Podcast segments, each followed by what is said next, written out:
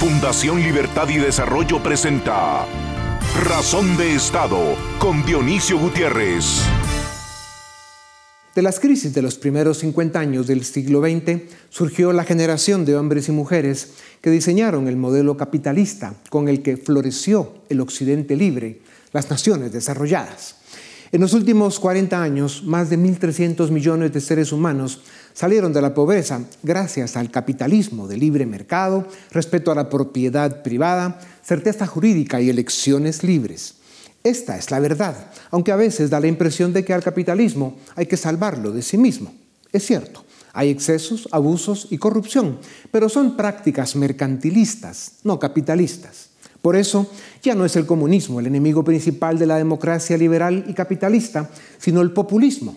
Sin embargo, hasta los populistas, que se dicen de izquierda por hipócritas, se cuidan mucho de aplicar las recetas comunistas, nacionalizaciones, colectivismo y estatismo económico, pues saben que no funcionan. Practican el mercantilismo corrupto de compinches, a lo Putin, con alianzas mafiosas, monopolios, y privilegios a los sumisos mientras paguen las mordidas acordadas. Solo los cavernarios y gansos iletrados de Maduro en Caracas y los herederos de Castro en La Habana, además de ser criminales, tienen destruidas sus economías.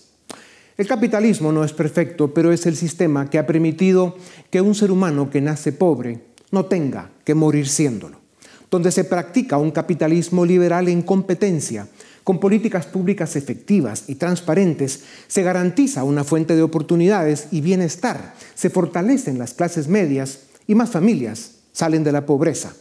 Habrá más ricos, es cierto, pero también habrá menos pobres. Los desafíos del capitalismo para el siglo XXI no son menores, pero sigue siendo el único camino al desarrollo de las naciones. A pesar de esto, la palabra capitalismo provoca una sensación de injusticia desigualdad y egoísmo que la hace impronunciable, por un lado, para políticos en campaña, pues se quedan sin votos, y por otro, para empresarios que se avergüenzan de lo que son y representan. Ese complejo de inferioridad debilita el sistema que ha traído riqueza y modernidad a las naciones desarrolladas. Documentarse, aprender, Practicar la sensatez y desarrollar un pensamiento crítico sobre el capitalismo evita reducirlo a etiquetas baratas manejadas por golfos, populistas, analfabetos y oportunistas. El capitalismo en democracia liberal debe preservar su origen en espíritu e intención para garantizar las condiciones de libertad que son el único camino a la prosperidad de los pueblos. A continuación, el documental En Razón de Estado. El capitalismo es un sistema empobrecedor y explotador.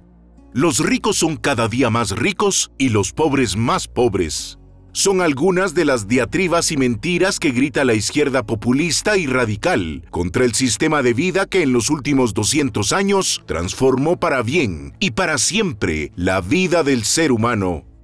Entre 1920 y 1950, la pobreza extrema en el mundo se redujo de 76% a 53% y en 2019 era solo 9%.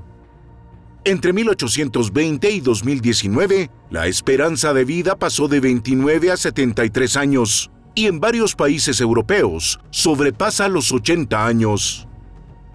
En el siglo XVIII aproximadamente, la mitad de los niños del mundo morían antes de los 15 años. Hoy mueren el 4.3%. La tasa de analfabetismo global se redujo de 88% a 14% entre 1800 y 2016.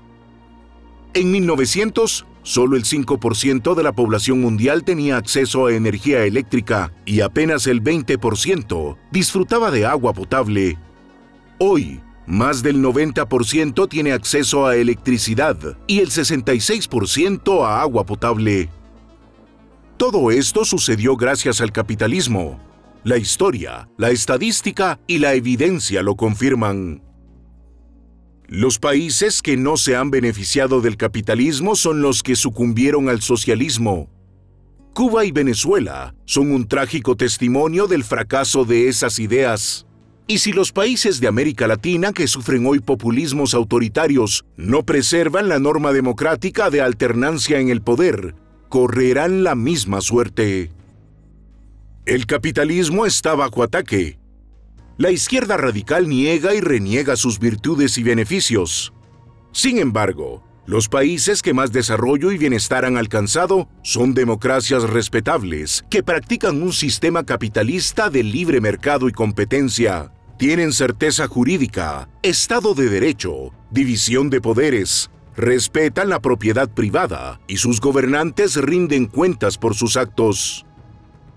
Para que el capitalismo florezca debemos superar el mercantilismo y la intervención del Estado, y debemos rechazar el populismo autoritario de izquierda o derecha. El capitalismo tiene espacio para mejorar, y lo debe hacer, pero la narrativa anticapitalista, además de tramposa y engañosa, solo genera conflicto y pobreza. A pesar de los problemas y desafíos del siglo XXI, la gran mayoría de habitantes del planeta goza hoy de comodidades que en otros tiempos eran exclusivas de los ricos. En América Latina el capitalismo no logra consolidarse debido a la debilidad institucional de sus estados, a causa de la arbitrariedad y la corrupción de la mayoría de sus políticos y gobernantes, y como resultado de nuestra incapacidad para construir democracias liberales y republicanas. La democracia y el capitalismo no son perfectos pero siguen siendo los únicos sistemas y la única mancuerna que ofrece caminos de oportunidad, modernidad y prosperidad a las naciones. A continuación, una entrevista exclusiva en Razón de Estado. Cuando uno se pregunta cuál fue y cuál es el sistema económico que permitió alcanzar éxito y desarrollo a los países del occidente desarrollado, que son América del Norte a partir del río Bravo, la Unión Europea, Japón y los otros tigres del Asia, la respuesta simple y rápida es el capitalismo. Los países que han alcanzado mayor bienestar son los que tienen el capitalismo como sistema económico en el marco político de la democracia liberal, elecciones libres, Estado de Derecho, y división de poderes. Estos son los datos. El sistema no es perfecto, pero todos los demás han sido y son un desastre. El saldo del capitalismo es muy positivo. Sin embargo, es el sistema más censurado, vilipendiado y difamado por la izquierda, por parte de la prensa y por los gobernantes autoritarios que en general gobiernan países pobres. ¿En qué está fallando el capitalismo? ¿Qué han hecho mal? ¿Está perdiendo su brillo y hasta la batalla por sobrevivir? ¿Existe otro sistema económico que lo pueda sustituir? ¿Cuál es? ¿Cómo funciona? ¿Y cuál sería el resultado? Para conversar sobre el sistema económico que cambió la vida en el planeta, tengo el gusto de presentarles a Adrián Ravier, doctor en Economía Aplicada de una prestigiosa universidad española, con máster en Economía y Administración de Empresas. Dirige el programa del Máster en Economía y Ciencias Políticas de SEAD en Argentina. Es profesor en varias universidades de América Latina. Doctor Ravier, bienvenido a Razón de Estado. Hace 100 años, entre el 80 y el 90% de habitantes del planeta eran pobres. Hoy no llega al 10% a la pobreza en el mundo. Este milagro, que no es milagro, sucedió gracias a ese sistema económico que se llama capitalismo y punto pelota. Hasta Karl Marx y Friedrich Engels admitieron en 1848 que el capitalismo construyó más riqueza que la suma de todas las generaciones precedentes. ¿Por qué la izquierda populista ha sido tan efectiva en desprestigiar y debilitar el capitalismo cuando el sistema que ellos proponen, el socialismo, solo produce pobreza? Bien, bueno, es un placer, Dionisio, estar en el programa. Eh, Está claro, creo que la evidencia empírica es abundante, ¿no? ¿no? solamente por la medición de pobreza, que sin duda ha caído abruptamente en el último siglo, sino también en otros indicadores, el acceso al agua potable, eh, la mortalidad infantil, la esperanza de vida que sigue aumentando, el acceso a la tecnología. Creo que hay abundante bibliografía para observar abundantes datos ¿no? empíricos para observar que realmente el progreso en el último siglo eh, no, tiene dudas. Y ahí el sistema económico y político, como bien decías, refiere a una economía de mercado, a la propiedad privada, a la libertad individual, al gobierno limitado, como los elementos claves que han logrado ese cambio significativo. Eh, hoy en día observamos una discusión respecto del tamaño del Estado, donde vemos que en algunas economías, como en Europa, el estado de bienestar está deteniendo el progreso de esos países, y en algunos países latinoamericanos el populismo está también deteniendo el desarrollo. La gente olvida que antes del surgimiento del capitalismo la riqueza se obtenía principalmente mediante el robo, la explotación, las guerras y la conquista. Algunas regiones del mundo siguen en eso. ¿Qué valores políticos, legales y sociales hubo que instituir para que los países que hoy son ricos y desarrollados lo sean? Bueno, eh, una vez que las sociedades tienen bien definidos los derechos de propiedad, una vez que están establecidos los límites de los estados-nación, una vez que ampliamos eh, hacia la ciencia política los temas de la democracia, de la división de poderes, en países de gran extensión el tema del federalismo, descentralizando el poder, el tema de las economías abiertas para que los gobiernos se relacionen con otros, con embajadas y demás, logrando globalización, recuperando en realidad lo que en el pasado fue la globalización, vemos un desarrollo económico sorprendente.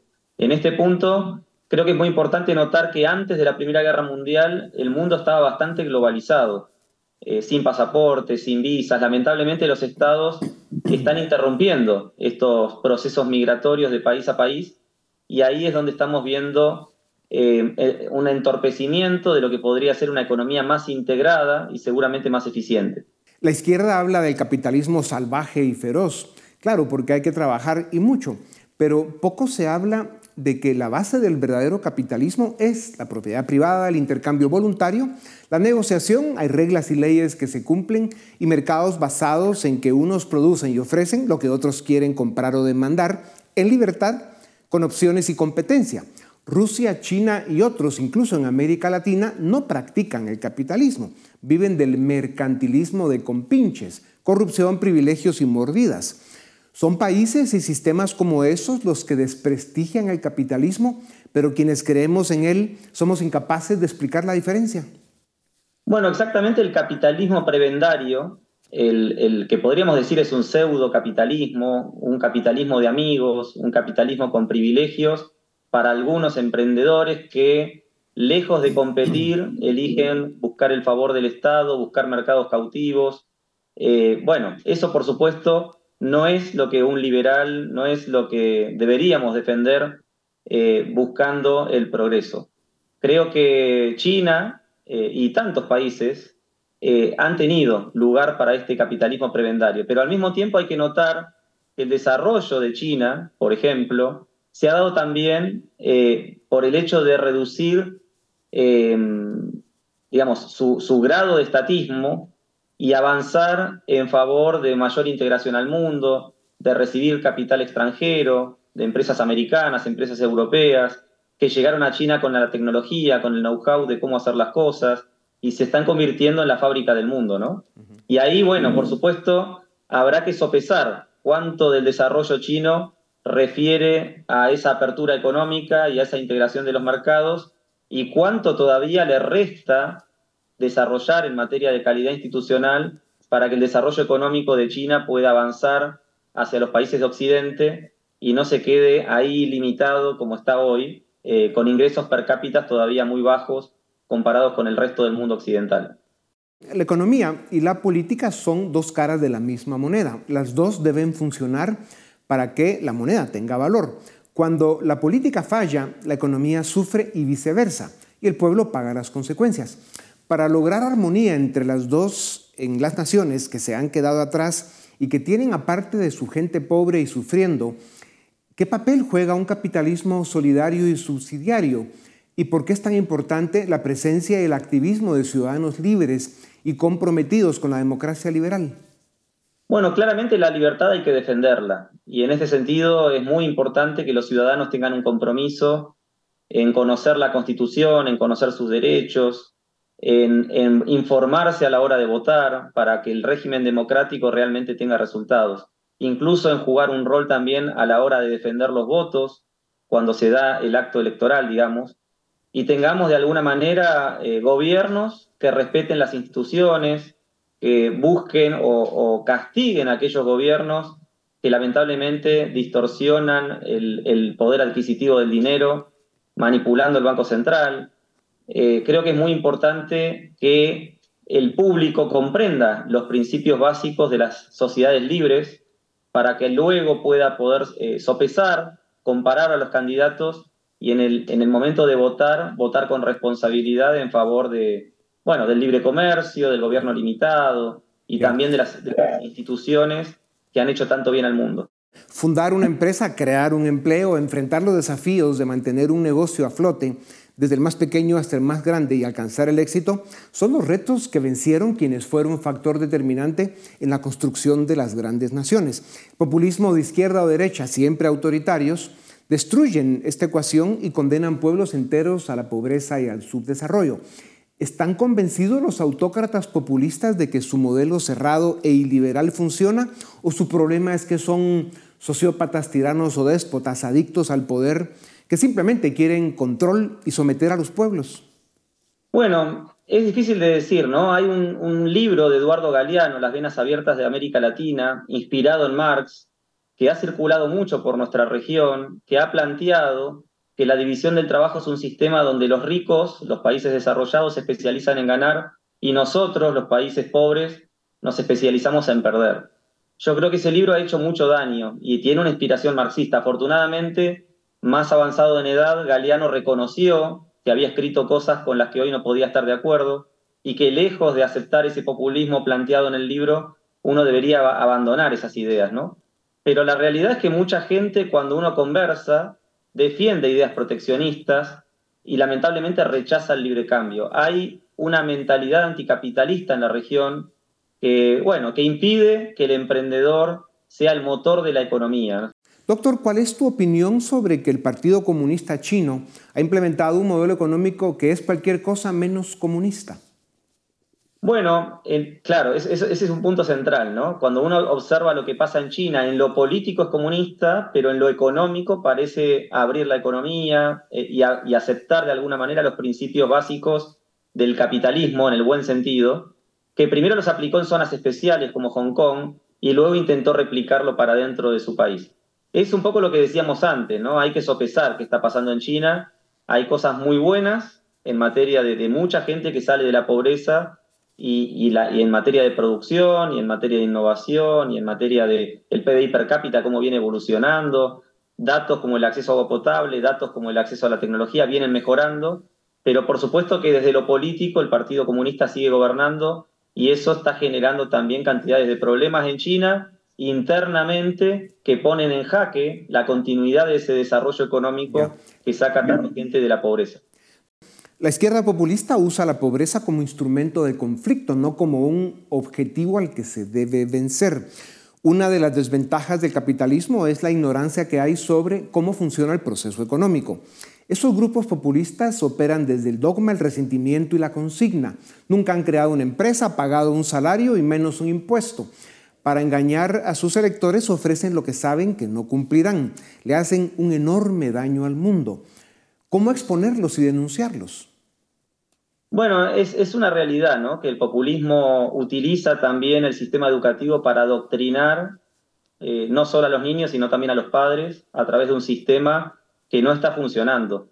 Eh, creo que nuestra batalla de ideas no solo debe apuntar a todos los elementos institucionales, constitucionales que mencionamos, sino también al sistema educativo. Creo que el sistema educativo, educativo debe tender a ser eh, privatizado. Creo que es importantísimo que logremos comprender que no debería estar en manos de un Ministerio de Educación, que no deberíamos tener la educación en manos de los políticos, porque es una herramienta que lamentablemente complica nuestro futuro en materia de desarrollo económico, pero también en materia de terminar con estos populismos que, que nos han dañado tanto. Ya. El capitalismo, la globalización y la economía moderna del primer mundo son fuente de tensiones, envidias, Señalamientos vacíos y debates interminables que alimentan el surgimiento de movimientos populistas autoritarios de izquierda. ¿Qué debe cambiar el sistema capitalista y cómo puede explicar que es el único sistema que crea riqueza y desarrolla naciones? Nos quedan pocos segundos, te agradezco en brevedad.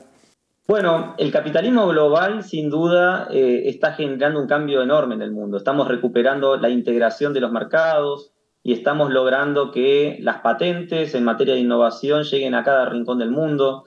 Creo que eso es indiscutible y es lo que nos está generando grandes avances. Pero también es cierto que la política internacional de China, de Moscú, de Cuba, eh, ha llegado a varios eh, países dentro de Latinoamérica y han generado problemas eh, de diversa índole, como hemos visto en Chile en su momento, cuando gobernaba Piñera, que han financiado campañas de políticos y ahí vemos una intención de alguna manera de que, bueno, de que la política internacional se meta en cada rincón de Latinoamérica, generando a veces cosas buenas, pero también cosas que hay que sopesar y analizar eh, para de alguna manera no perder esa soberanía de estos países. Claro. ¿Qué podemos hacer eh, para cambiar la mentalidad anticapitalista como la llamaría el buen Ludwig von Mises?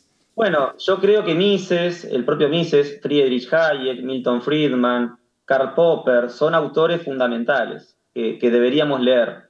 Creo que es muy importante un libro como La economía en una lección de Henry Hazlitt.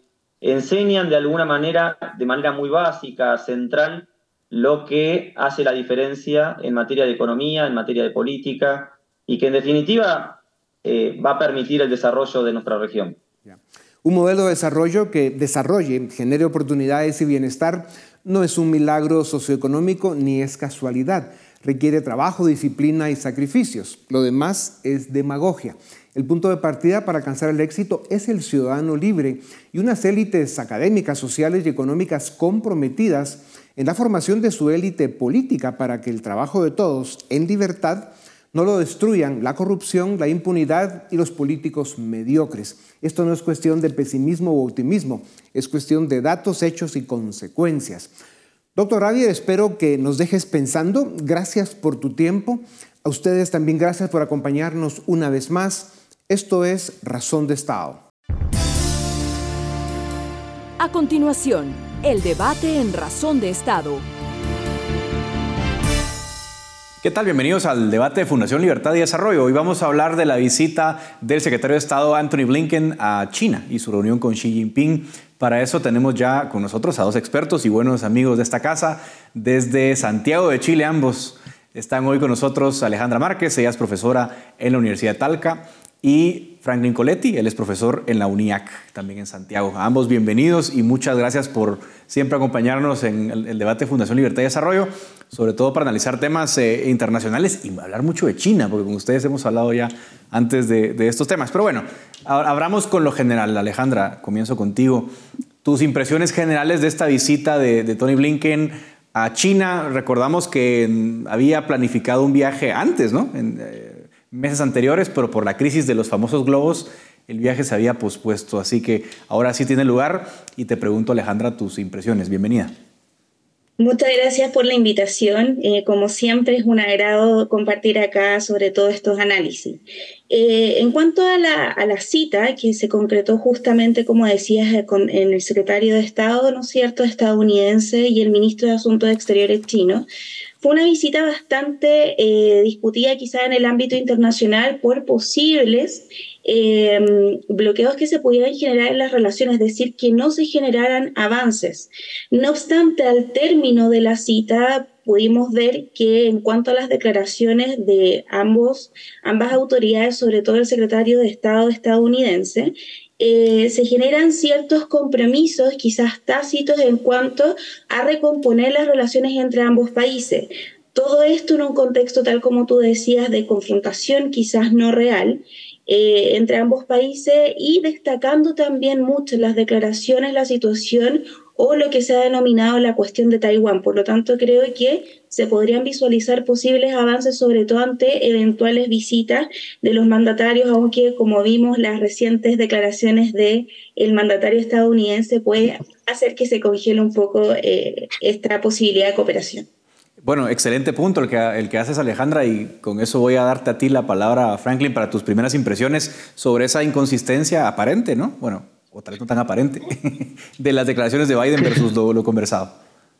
Sí, bueno, es eh, interesante y para el análisis va a dar mucho en los próximos días el intentar hacer esa diferencia entre lo que es la política de Estado norteamericana y lo que es la política comunicacional. En este momento, Anthony Biden viene de una, de una visita, de un encuentro en el que incluso el presidente chino Xi Jinping eh, afirma que China respeta o va a respetar los intereses de Estados Unidos y que no desafiará ni reemplazará los intereses de Estados Unidos ni el papel de Estados Unidos en el mundo, dejando algo muy claro con respecto a eso en el mismo, eh, en este mismo tenor con respecto a Taiwán, eh, Biden habla y, y, afirma que Estados Unidos no pretende cambiar el status quo de Taiwán. Esto luego podemos analizarlo a más profundidad, ese status quo, pero entendiendo que no, no alentaría una independencia. Esto es un entendimiento básico para comenzar nuevas eh, reuniones el problema es que el presidente Biden posteriormente llega y, afirma que Xi Jinping es un dictador y que además de eso dentro de China suceden cosas que ni siquiera él sabe, como por ejemplo el tema de los globos.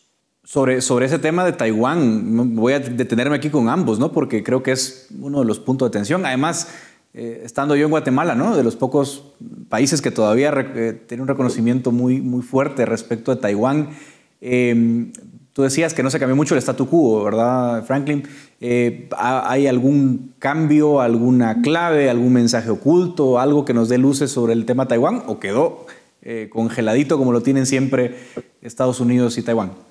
Sí, eso eh, claramente, como le decía Franklin, es uno de los temas que fue clave, ¿no es cierto?, de no hacer, o sea, que Estados Unidos, pese a que señaló que iba a respetar este lema, ¿no es cierto?, de una sola China, eh, aún así fue bien tajante en declaraciones en cuanto a política exterior de Estados Unidos. O sea, no cambia mucho la idea de que se va a oponer a cualquier cambio unilateral del status quo, pero siempre eh, señalando que prefiere la resolución pacífica de las diferencias.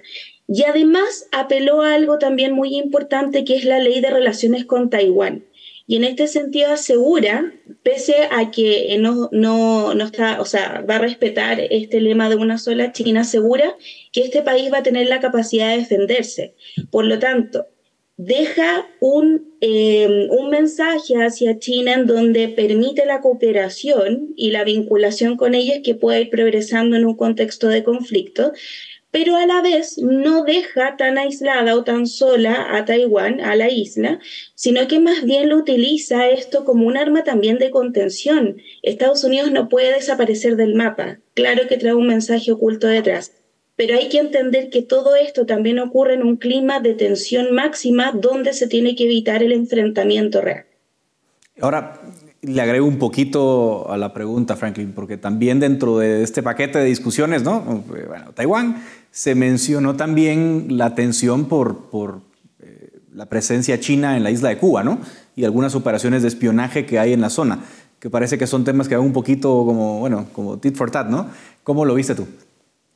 Bueno, eh, pareciese ser que estamos de alguna manera repitiendo el guion de la Guerra Fría, en el cual, bueno, y, nuevamente está Cuba como, como parte de, de ese guion, en el cual, bueno, una de las potencias hegemónicas dice, eh, no me gusta tu presencia aquí, y la otra le dice, bueno, yo no me gusta la tuya acá, como Turquía y Cuba en los años 60, ahora pareciese ser Taiwán y Cuba en los años 60, eh, eh, bueno, perdón, en la actualidad.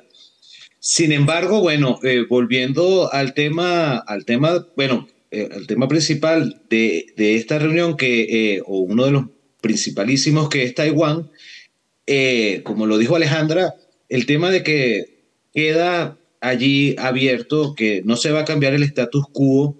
El status quo ha sido desde 1949 el apoyo a, China Taipei o a Taiwán.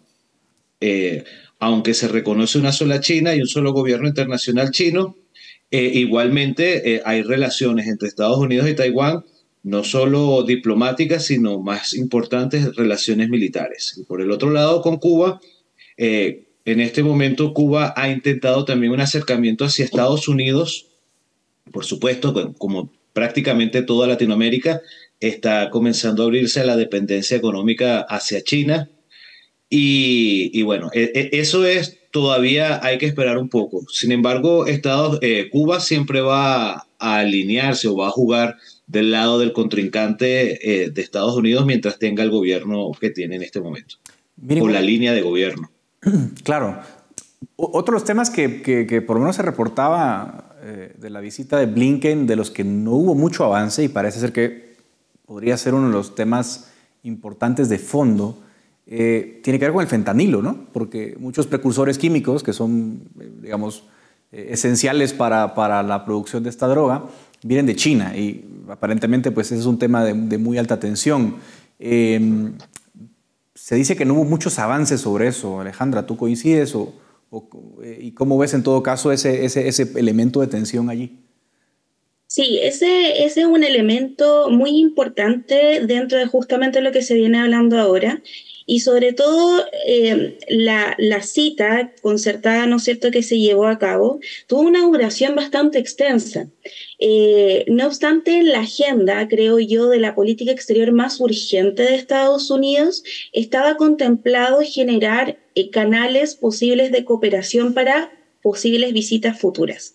Por lo que yo creo que el tema en cuestión que interesaba a ambos, más allá de otros como tal tú lo señalas, era la cuestión de Taiwán.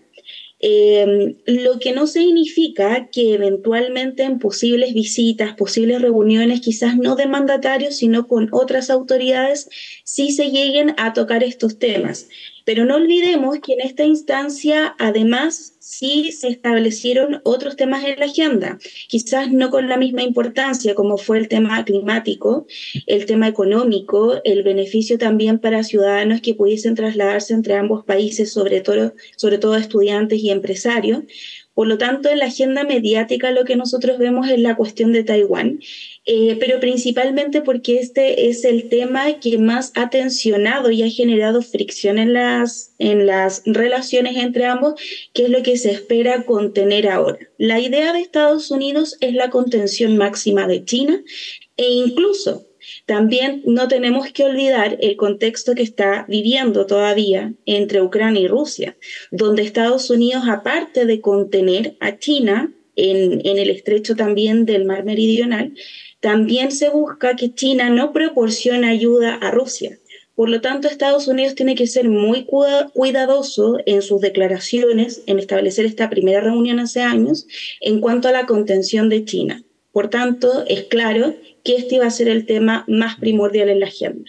Y sobre, sobre esto, bueno, y si quieres añadir algo, también puedes, Franklin, em, sobre esto también había un, del lado de China, sobre todo hay mucha preocupación sobre las posibles restricciones a la inversión americana en China. Ese tema parece que tampoco tuvo muchos avances, ¿no? Sí, bueno, una de las cosas importantes que, que dejó claro el gobierno chino eh, es más que la solicitud, la, la, necesidad que tiene China del levantamiento de sanciones, sobre todo de sanciones económicas. Eh, según las palabras del mismo Xi Jinping, eh, habla de que estas sanciones económicas frenan el progreso eh, tecnológico, científico y económico de la nación, mientras que Estados Unidos responde que no son sanciones económicas, sino que es una manera de defender la ciencia y la tecnología sensible para Estados Unidos. Ahí hay un problema, o bueno, hay un punto importante en el que por el momento pareciese que no, no, e, esa tensión no va a aflojarse porque eh, esta tecnología podría utilizarse como puente de China, de China eh, pasar a, a, Rusia, que como está hablando Alejandra, uno de los temas más importantes es evitar la ayuda china a Rusia, sobre todo en el tema de armamentos, porque eh, la ayuda económica es evidente que ya se está haciendo y que no, eh, no hay manera de detener. Sin embargo, ya en la exportación de armamentos y sobre todo la transferencia tecnológica, sí es importante mantener la raya. Claro. Eh, digamos que, en materia económica no, no hay muchos avances. Eh, sin embargo, digamos que, esta visita de alguna forma, eh, viendo, digamos, tratando de concluir un poquito, ¿no? Eh, ¿Lo ven ustedes como un avance en, términos de, digamos, de la, digamos, de la rebaja de tensión, considerando que, bueno, fue Blinken, ¿no? Con Xi Jinping. ¿O, creen ustedes que, que, no se logró el objetivo final de, abrir un poquito los canales de comunicación, de bajar la tensión? ¿Cómo, lo, cómo, cómo ves esa conclusión, Alejandra? Sí, yo creo que en las declaraciones emitidas por ambas autoridades, no solo de Estados Unidos, sino que también China, se observa un clima en donde disminuye la tensión. Vamos a ver si en la realidad eh, se efectúa esto, sobre todo qué pasará con Taiwán y la reacción. Eh, no obstante, cabe recordar que el objetivo de Estados Unidos es la contención de China, pero ambos saben que en una situación de conflicto no conviene a ninguno. Los costos son muy altos, por eso no hubo enfrentamiento previo real.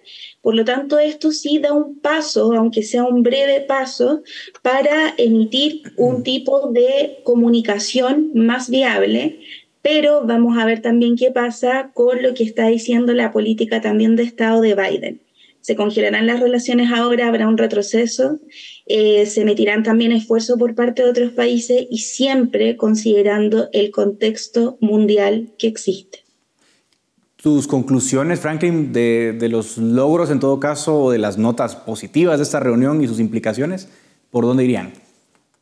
Bueno, yo creo que es muy positivo por el tema de que las tensiones entre ambos países estaban bastante acaloradas, ya, ya se veía un clima más que de tensión, ya un clima prácticamente, eh, al menos de enfrentamiento, ¿no? No quiere decir enfrentamiento bélico, pero sí sabemos, por ejemplo, que desde la administración Trump, Estados Unidos intentó tenía una, una, una planificación o una vía de separar la economía norteamericana de la China. Sin embargo, eh, la misma eh, eh, la administración Biden se ha dado cuenta que el tamaño y el volumen de ambas economías y la interdependencia que existe allí hace prácticamente imposible, por lo menos a mediano plazo, que esto suceda. Esto va obligatoriamente a hacer que, el, que, que estos nudos de, tensión vayan aflojándose, al menos en lo económico, y la cooperación económica por lo menos vuelva a fluir parecido a, una, a como estaba sucediendo hace 10 años. El problema allí es que ya, por ejemplo, Xi Jinping ha hablado que no desea reemplazar a, Estados Unidos, que va a respetar el, lugar de Estados Unidos. Estados Unidos también ha dicho que va a, eh, a respetar el status quo, pero en lo económico ambos entienden que una confrontación lo que va a llevar o, va a traer serias consecuencias a sus economías propias y a la economía mundial. Por lo tanto, es muy positivo este, este acercamiento y hay que estar pendiente de las próximas reuniones en las que seguramente vamos a ver algún tipo de acuerdo ya mayor que no va a tener que ver nada con Taiwán, evidentemente, sino con respecto a las sanciones y con respecto a acercamientos económicos. Una última pregunta para ambos. ¿Ven ustedes, eh, obviamente en términos globales y un poco pasando la brocha gorda, ¿no? Pero ¿ven ustedes alguna diferencia esencial a esas alturas entre la política demócrata y republicana respecto a China? ¿Visto lo visto? Bueno, eh, vimos que en las primeras visitas que se generaron de, de autoridades estadounidenses a, a China, perdón, a Taiwán, eh, hubo un apoyo principalmente del sector demócrata en cuanto a que ya existía una política más firme de Estados Unidos hacia China. Podrían ahí aunarse eh, acuerdos de esto en, en ese entonces con, esa, con esos hitos de estas visitas a Taiwán pero yo creo que también hay que verlo en un ámbito de política exterior donde efectivamente sí hay una línea más dura, los halcones, que es lo que se conoce efectivamente, eh, donde puede ser que el caso de China, un acercamiento, pueda no ser bien tan bien recibido, a menos que los aspectos económicos tengan tan beneficio tal que se considere una política más exitosa. Pero aún así el contexto electoral también en Estados Unidos hace crear una distensión unas diferencias entre ambos partidos, por lo tanto habría que ver si sigue esta política de los halcones versus las palomas en cuanto a la política exterior, es decir, una política más blanda hacia China o una política más dura como se estaba sosteniendo. Franklin. Bueno, eh, creo que Alejandra fue completamente clara en este sentido. Yo solo podría agregar que dentro de, esto hay que poner, además de, la política exterior republicana y demócrata, eh, un tercer factor que sería el factor Trump y eh, entendiendo eh, el, poder mediático que tiene Donald Trump y el discurso que tiene Donald Trump dentro de un sector importante de la sociedad, esto sí puede afectar eh, negativamente hacia la política de las palomas el tema eh, en lo electoral. Allí ese es un, un actor que prácticamente es independiente porque entendemos que dentro del Partido Republicano no todos siguen la línea de Donald Trump. Entonces allí eh, podríamos verlo como un factor independiente, un factor más. Muy interesante el análisis, de verdad que nos ayuda a entender mejor las consecuencias de una visita tan importante y entonces eh, sacar nuestras conclusiones eh, cada quien. Muchísimas gracias a Alejandra Márquez y a Franklin Coletti desde Santiago de Chile por acompañarnos en este interesante debate. Hasta acá llega este segmento del debate de Fundación Libertad y Desarrollo. Razón de Estado con Dionisio Gutiérrez es una producción de Fundación Libertad y Desarrollo.